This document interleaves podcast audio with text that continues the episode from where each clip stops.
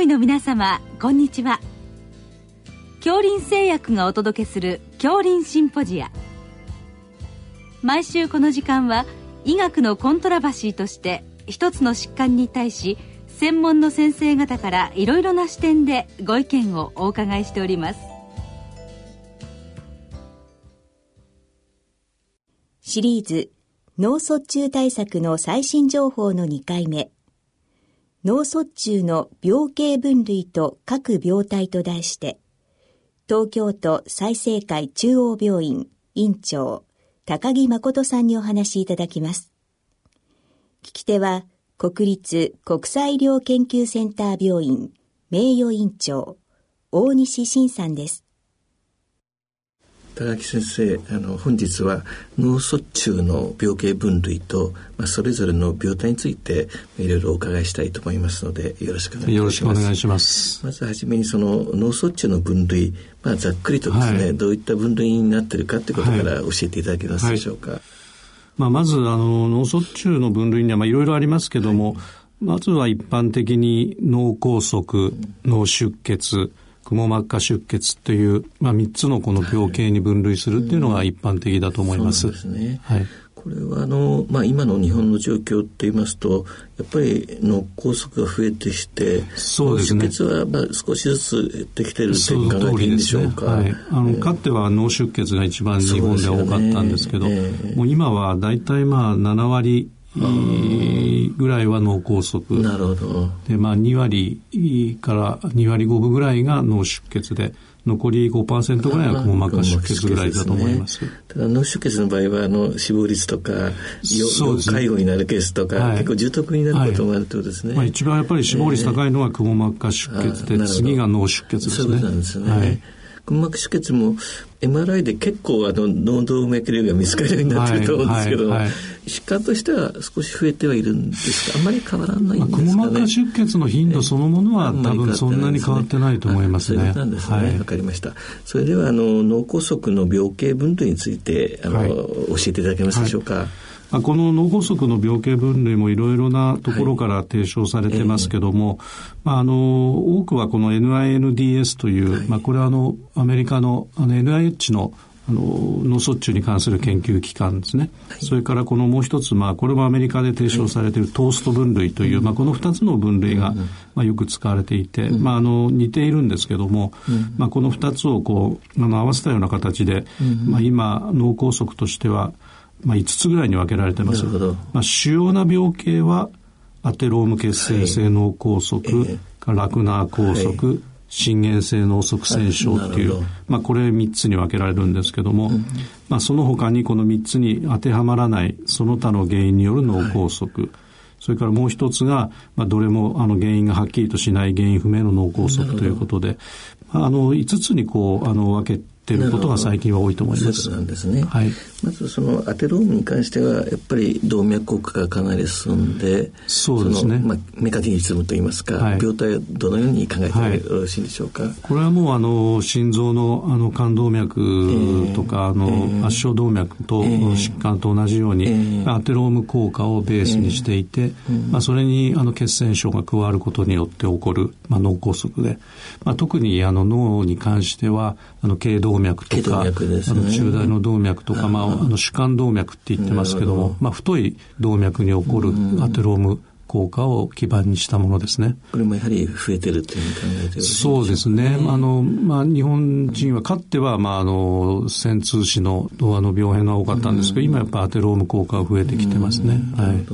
やはりこれは動脈硬化の管理をしっかりしなきゃいけないということですね。そういうことですね。はい、まあ、次のラクナ梗塞のその病態っていうのはどのように考えたらよろしいんでしょうか？はい、まあ、これはあのもともと日本人に多い、はい、あの脳梗塞のタイプです。あのまあ高血圧をベースにしていることが多いんですが、あの脳の中の細い動脈でまああの線通子と言っていますけども、この線通子が閉塞することによって起こるもので、まああの動脈硬化といっても、まあ、主に高血圧性の病変が多いというふうに言われております。そうですね。もこの病変というのは、あの、詰まるとラクナー梗塞になるんですけど、うん、まあ、切れると後のその脳出血になるということで、まあ、もともと高血圧がやっぱ多い日本人に非常に多い病形です。うん、ですね、はい。次の心原性はやはり心房細動とかそういったことがベースそうですね。これはもう心臓に原因があって、えー、心臓の中にできる、まあ、血栓が脳に流れてきて詰まるということで、うん、まあ、やはりあの心房細動ですね、うん、あの原因となることがあの圧倒的に多いと思います。やっぱり増えてるような気もするんですけどそうですね。ね結局最近の統計を見ると、しかしこの3つのあの今言った主要な病気、大体3分の1ずつぐらいになってるみたいです。かつてはもうラクナが半分以上占めてたんですけど。も、アテローム心原性が増えてきて、大体まあ3分の1ずつぐらいですね。そういうことなんですね。はい、そうしますと、その他の原因としては、どのようなものがあるでしょうか、その他の、はい、原因としては、まあ、特殊な原因として脳梗塞を起こすもので、あの、有名なものは動脈解離が一つですね。これも日本人に多くて、特にあの椎骨動脈の解離っていうのが、まあ、比較的若いあの30代、40代ぐらいで起こしてくるものですね。からもう一つがこれもやはり日本で見つかった日本人に多いもやもや病ですね。えこれはもう小児からあの起こるんですけども、えーうん、まあ、よく原因があの分かってませんけども、うん、あの脳の太い動脈が詰まる病気っていうことですね。はい。その椎骨動脈の帰りっていうのは何かこう原因というかきっかけっていうのはこれがですね、よくわからないんですね。ただ、まあ、あの、中には、あの、その、帰りを起こす前に、あの、カイロプラクティックとか、うん、そういう首のですね、急激なそういう回転とか運動がきっかけになって、あの、起こるっていうことがありますね。なるほど。はい。とかあの原因不明の脳梗塞もあるって聞いてるんですけど、はい、そうですね。これがまあ最近意外に注目されてまして。まあ、やはり脳梗塞全体で見ると、まあ、2割とか3割ぐらいやっぱり今お話ししたものに当てはまらない、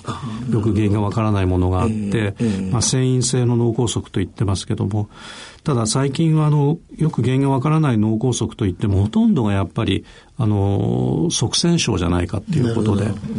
あのはっきりとしたその側線源が、あの心臓に見つからないんですけども、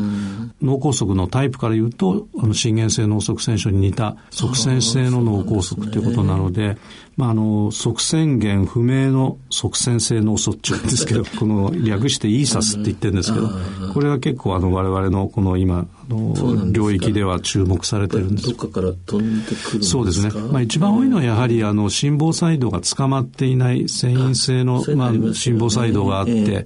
まあですから長くモニターをしてるとやっぱり見つかるとか。ということなんですね。あとあの卵円孔の改造によっていわ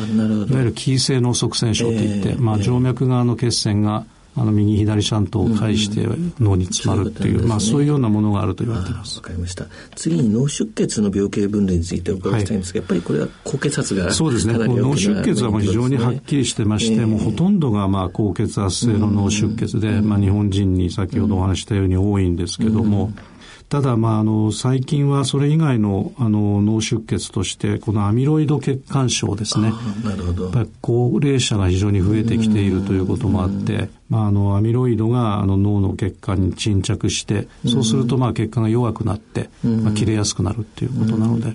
特に、まあ、あの、高齢者で、あるいはまあ認知症を合併しているような方のあの脳出血として、まあ、最近やっぱり増えてきてます、ね、これは診断はどうやってつけるんでしょうこれもあの間接的な診断でしかできないんですね。あの脳表に近いとか割とこうあの皮質化の大きな出血を起こしやすいとか、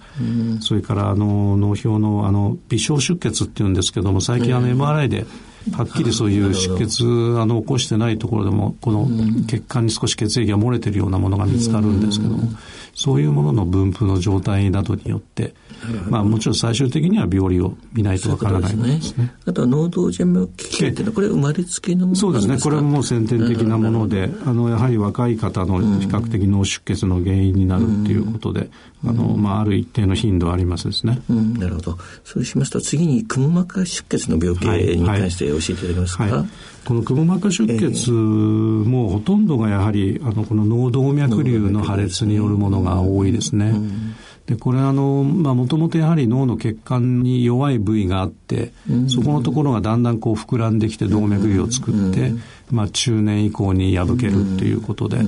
ですからそういうあの血管壁の弱い体質っていうものがやっぱり遺伝的になあのこともあの結構多いんですね。なんか後天的な原因は少しあるんでしょうか？リスクファクターみたいのは。あの後天的なものとしては、えー、あのリスクファクターとして知られているのはやっぱり高血圧と、それから喫煙ですね。喫煙ですね。ね。若い人でくも膜下出血は結構起こるんですけども、やっぱり喫煙者が割と多いので、うん、特にそういうあの、くも膜下出血や脳動脈瘤の家族歴のある方は気をつけないといけないですね。はい。結構たまたま見つかる方が多いと思うんですけど、そうです、ね、どれぐらいの大きさだったらやっぱり気をつけなきゃいけないんでしょうか？まあ一応やっぱり大きさとあの破けるリスクっていうのは関係していると言われていて、まあ、あの、一つの基準はまあ6ミリとか7ミリとかって言われてますけども、やっ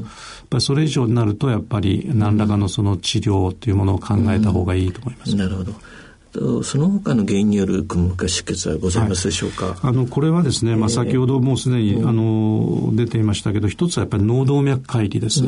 この脳動脈解離というのは先ほどあの脳梗塞の原因としてもお話したんですけども、あの血管が詰まる場合とやっぱり外にこう外膜の方へ破けてくも膜下出血になる場合もあるんですね、ですから非常にその病態が難しくて治療も難しいっていうこともあるんですけど、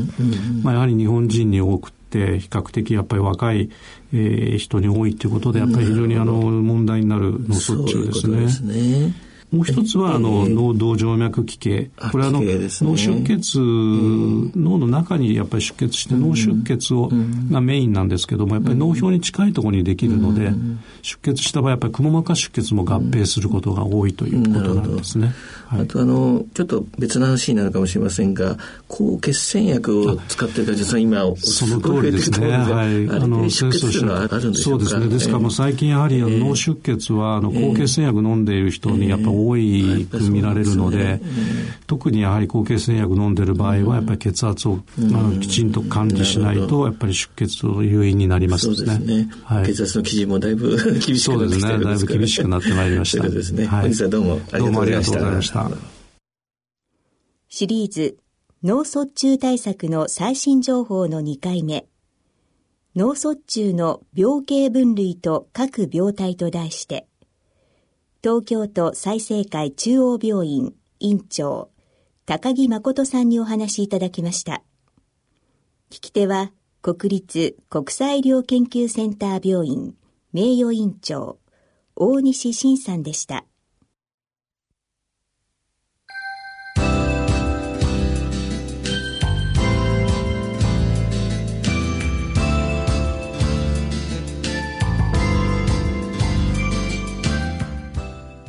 それでは恐林製薬がお送りしました恐林シンポジア。